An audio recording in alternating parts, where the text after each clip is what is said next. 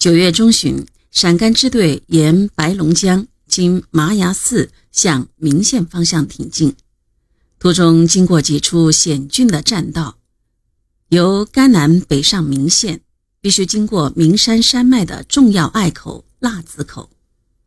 负责腊子口防务的是国民党新编第十四师鲁大昌部。腊子口素称天险。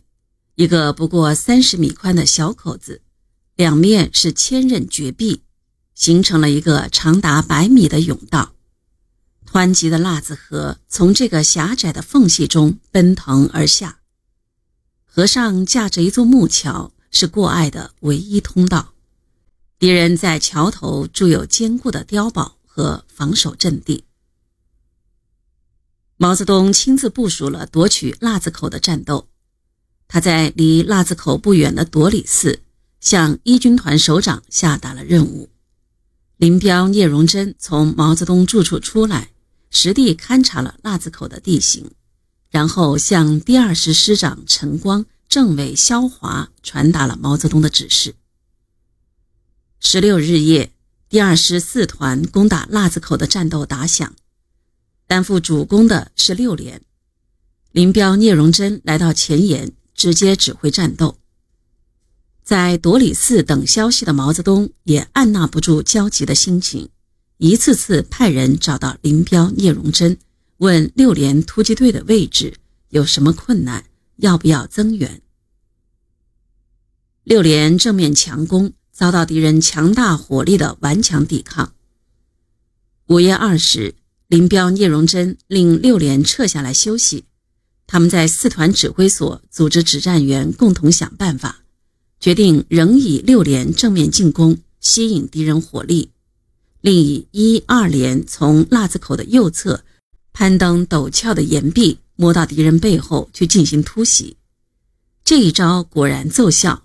经过激烈的战斗，当腊子口顶峰上露出灿烂的朝霞时，六连敢死队与团长王开湘带领的迂回部队胜利会合，守敌狼狈逃窜，腊子口落入红军勇士的手中。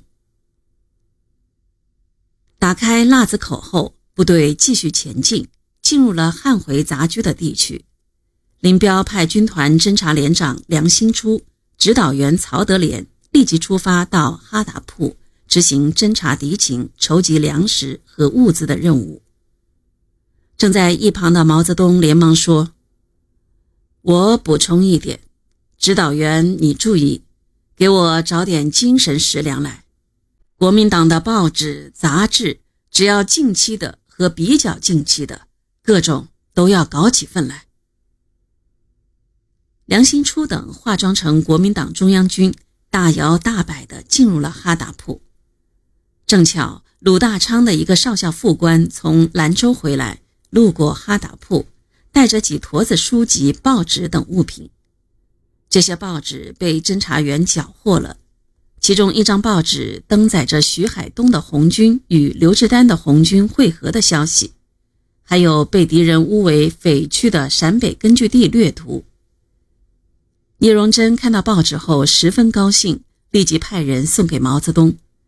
毛泽东喜出望外，兴奋地说：“好了，好了，我们快到陕北根据地了。”这时，一军团的前锋警戒部队一直前伸到甘南重镇明县。十九日，林彪、聂荣臻随二师部队进驻探昌县的哈达铺。二十一日，毛泽东等中央领导人来到哈达铺。二十二日，毛泽东在镇上关帝庙里。召开一三军团和军委纵队团以上干部会议，做了政治报告，并宣布部队正式改编为陕甘支队。